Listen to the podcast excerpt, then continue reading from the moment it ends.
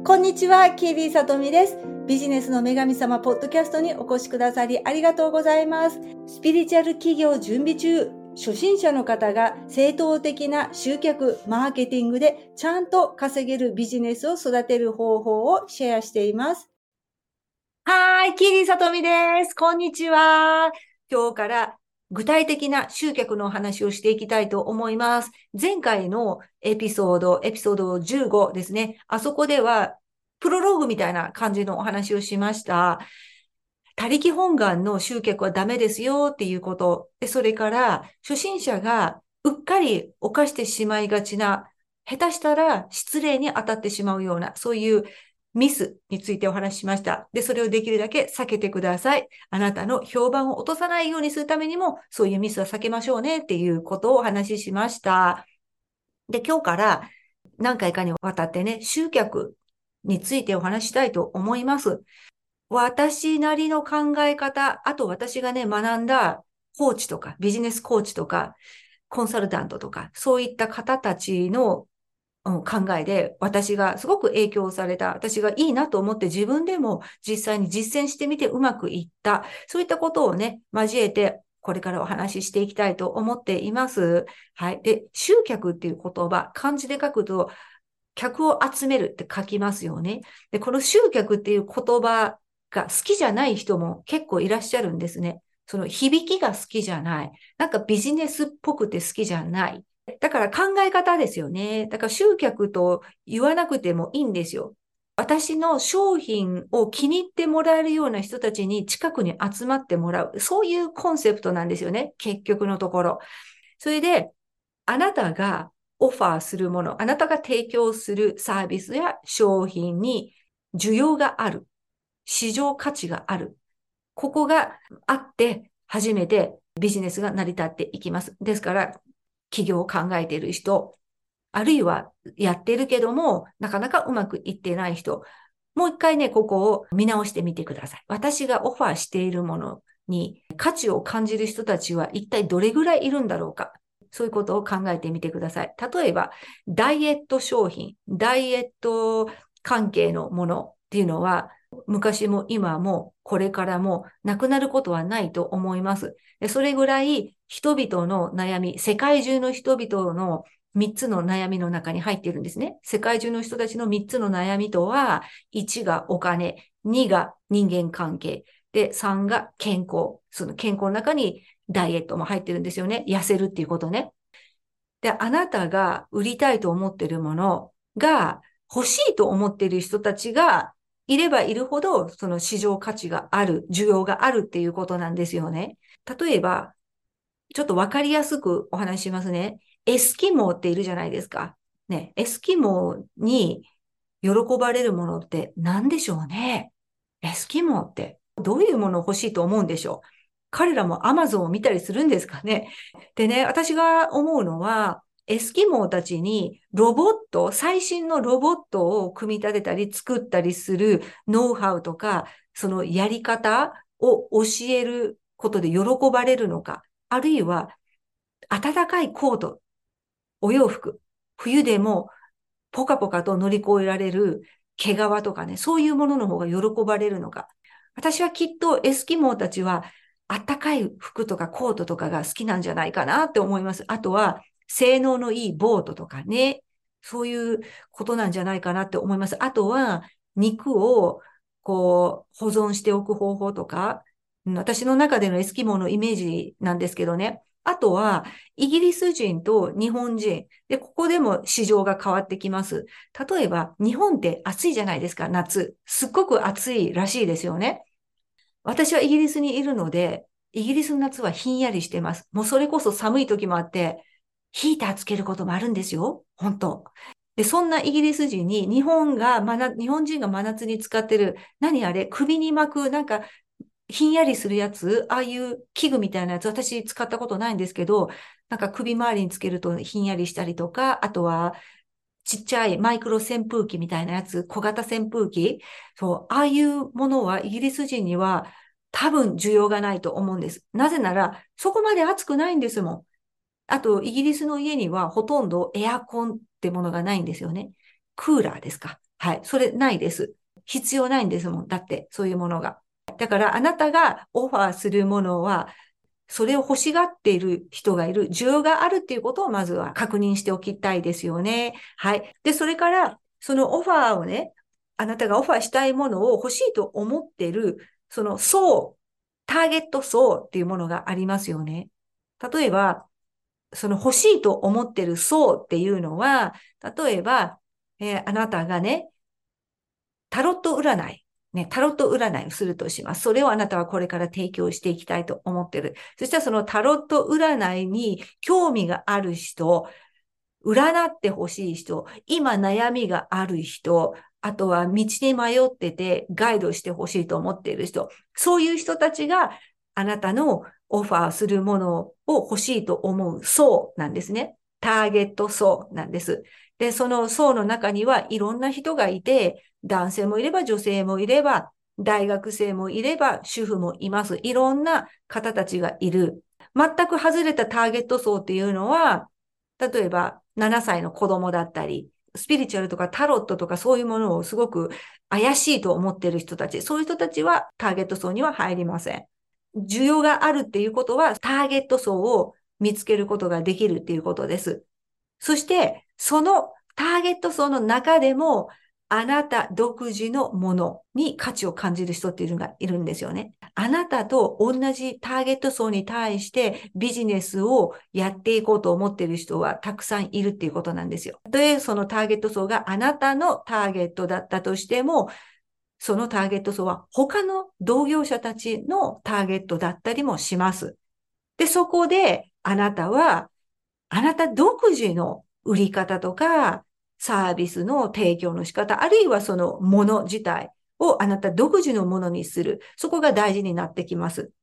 例えば、えー、何がいいかな？じゃあ、タロット占いにしましょうか。さっきと同じね。タロット占いで、A さんもあなたもタロット占いを売りたいと思ってる。市場に出したいと思っている。そしてターゲット層は一緒です。占いに興味がある人、恋愛に悩んでいる人とかね、そういう人たちなんですよね。はい。でも、A さんとあなたは違いますよね。持っているものも違う、世界観も違う、これまで生きてきた、その背景も違います。エネルギーも違う。だから、あなた独自の売り方もできる。商品の見せ方もできる。あとは、あなた独自のその商品の説明の仕方もできる。そして、あなた自身ですよ。あなた自身も商品だと思ってほしいんです。個人事業をしている人たちは自分自身も商品であることを忘れてはいけないんですね。で、このお話はね、また別の機会にするとして、だから A さんとは違う売り方をする。A さんにはないあなたの価値、あなたの魅力をね、出していく。それを商品にも混ぜていく。で、そうすると、あなた独自のものが好きな人がやってくる。例えばパソコンだったら、Apple、Windows よりも Apple が好きな人。パソコンが好きな人はいくらでもいますね。でもその中でも Apple コンピューターに興味がある人が Apple 社の製品に近づいてくる。これが集客なんですね。あなたにとって大切なことは、まずは市場価値があるのかどうかを見極める。そして、あなたの商品欲しいと思うターゲット層を見極める。そして、そのターゲット層の中に、あなた独自の商品、サービスを欲しがる人たちを決めるんです。探すんじゃなくて決めるんですよ。あなたがもう設定するんです。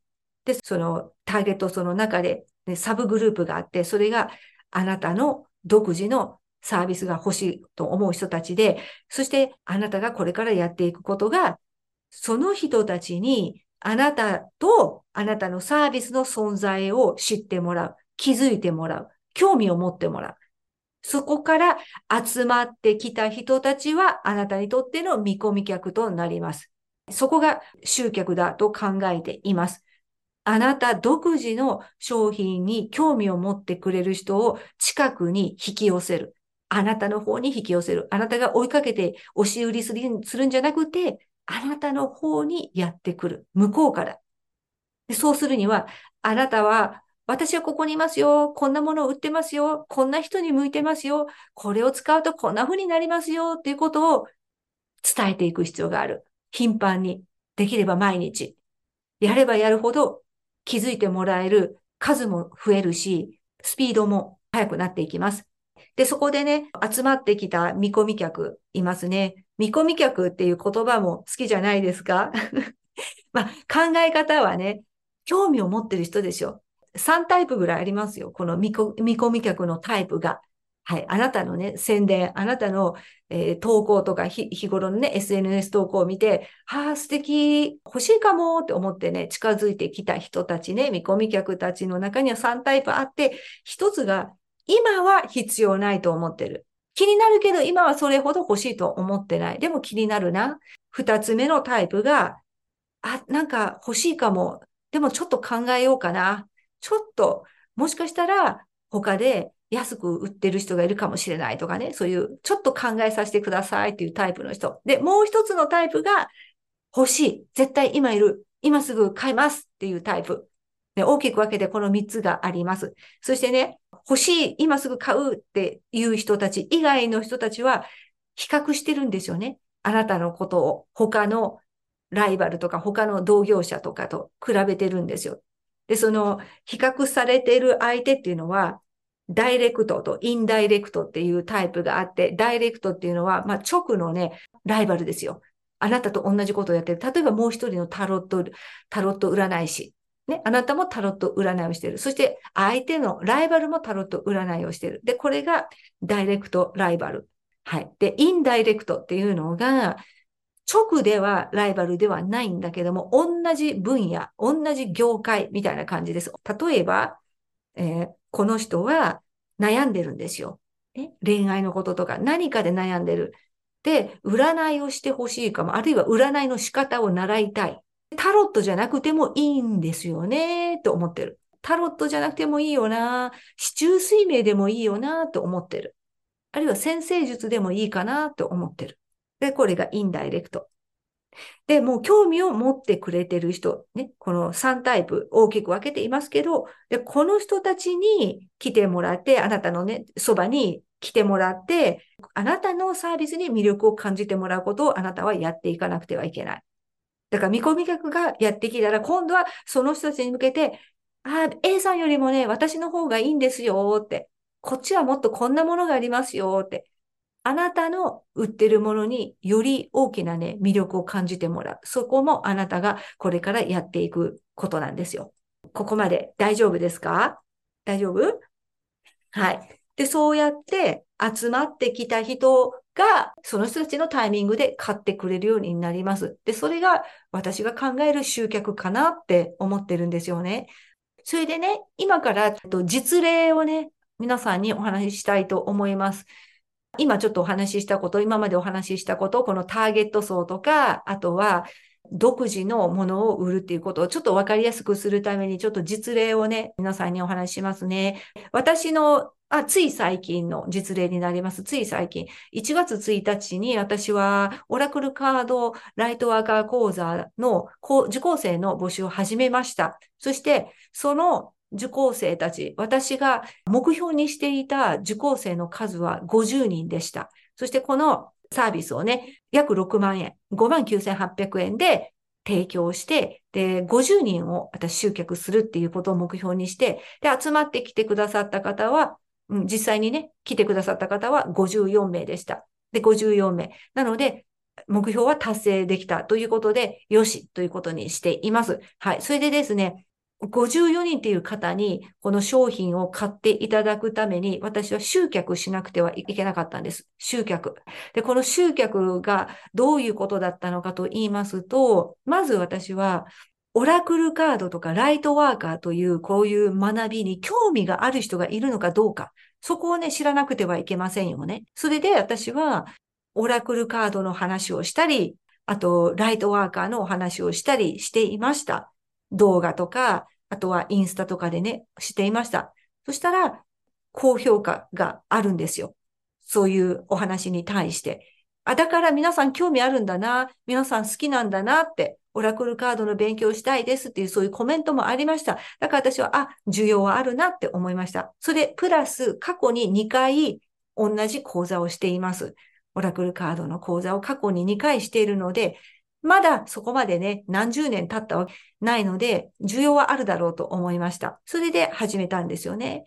やりたいと思っている人たちを集めるわけですよね。実際にね。そして、そのオラクルカードの講座に興味を持っているターゲット層があります。で、そのターゲット層の中には、そうですね、20代の若い人もいれば30代の人もいる、主婦、シングルマザー、あとはアラフィフの人たちもいる。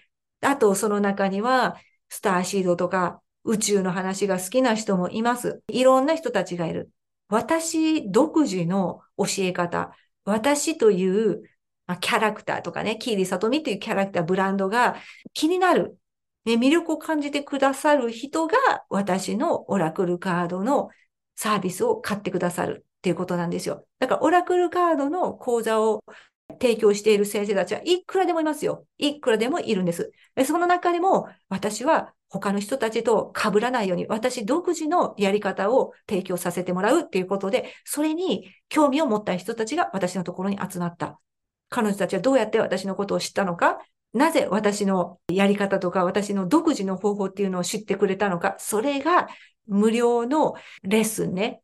何のレッスンですか豊かになる。はい。スピリットガイドとつながって豊かになるって、そういう無料レッスンを私は提供しました。12月の終わりに。そこで私は500人集客したんですね。興味を持ってる人がたくさんいました。スピリットガイドにつながりたい、豊かになりたいって思ってる人が。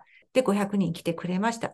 そして、さらにその500人の人たちの中で、本当に私のレッスンに興味がある人がね、ライブのレッスンを見てくれたり、アーカイブを見てくれたんです。必ずしも500人のうち全員が私のレッスンを見るわけじゃないんですよ。実は。見ない人もいる。無料だからいいやーって思って、アーカイブ後で見るからいいやーって思って、結局見ない人もいます。でも本当に見た人は、私の教え方とか、私がオファーするものに興味があった人たちなんですよ。その人たちがさらに私のメルマガを読んで、オラクルカード講座をしますって言った時に、興味があるって思ってくれた。メールを読んでくれた。あるいはセールスページを見てくれた。そしていろいろ検討してくれた。で、その中で、今欲しい絶対やるって思った人たちがその54名だったということです。だから、集客っていうのはそういうものなんだっていうことをね、分かってほしいと思います。いろんなプロセスがあって、ただ、インスタで、これやります、買ってくださいって、それが集客とかではないんですよ。集客にプロセスがあると思います。まず本当に自分がやろうとしていることは需要があるんだろうかってね。あと、私に興味を持ってくれる人はいるんだろうかで、そういうとこもやっぱりね、知っていかなくてはいけません。知っていくためには、日頃のね、発信とかも大事にしてください。はい。というわけでね、次回のお話は、インスタアメブロのフォロワーが見込み客というわけではないっていう話をしていきたいと思います。はい。今日ね、見込み客のお話をしましたね。この見込み客がなぜインスタアメブロのフォロワーではないのか。ね、この辺すごく大切なことなのでお話しします。で、それからその後はね、イベント、無料イベントの集客の仕方についてもお話ししますよ。はい。というわけで何回かに分けてまだまだ集客のお話をしていきますので、これからも聞いてくださいね。では、さようなら。ありがとうございます。今日のエピソードはいかがでしたか？ご質問や知りたいトピックのリクエストもお気軽に送ってくださると嬉しいです。あなたの活動やビジネスのお役に立てる情報はビジネスの女神様とつながるメルマガでも配信しておりますので是非そちらもご登録ください。では次回のエピソードでお会いしましょう。さよなら。